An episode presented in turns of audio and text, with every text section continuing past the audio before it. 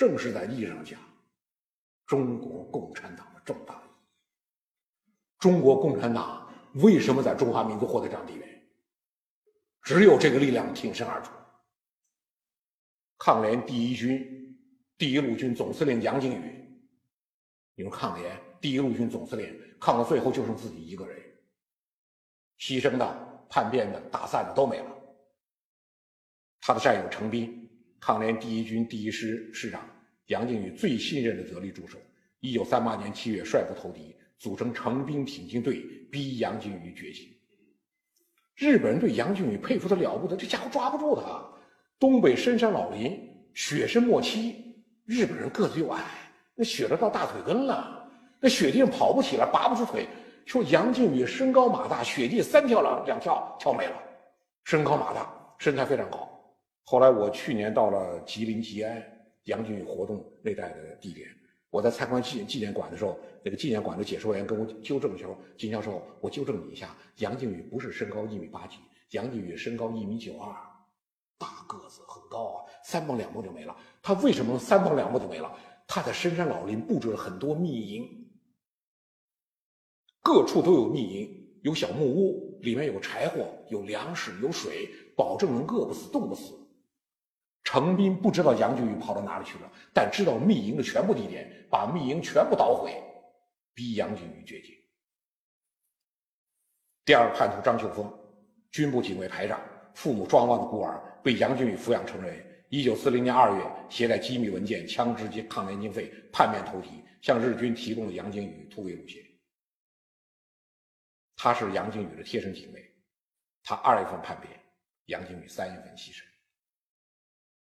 第三个叛徒张锡荣，抗联第第一军第一师特等机枪射手，叛变后在伪通化省警务厅长岸谷岸谷龙一郎的命令下，开枪射杀了杨靖。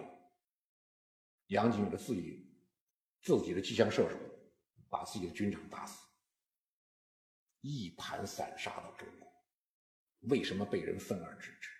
为什么一万多人能打到北京？为什么一万多人能发动九一八事变？三个月占领东北，不到三个月，两个多月。你看，百元征四郎的战斗动员，你看石原莞尔对中国人的轻视。大家注意，到了今天，并没有完全改变。我们多少人为别人服务，因为能赚几个钱。那战争年代他就是这样。当然，第四个我们很难说叛徒，蒙江蒙蒙江县保安村村民杨靖宇跑了好几天，碰见三个上山砍砍柴的村民，跟他们讲下山帮我买几个馒头，买双棉鞋。杨靖宇棉鞋跑丢了一只，买双棉鞋，买几个馒头，千万别告诉日本人。下山就向日军报告了。杨靖宇在山上，杨靖宇最后壮烈牺牲，日本人把他打死，大个子放担架上展示。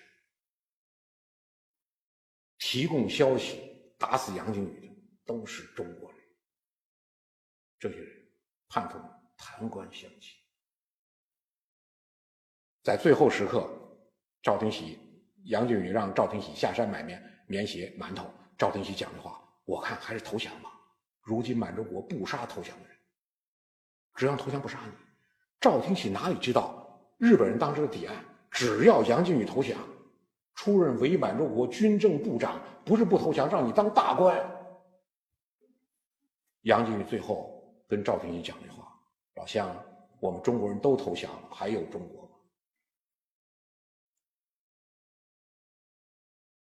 这句话。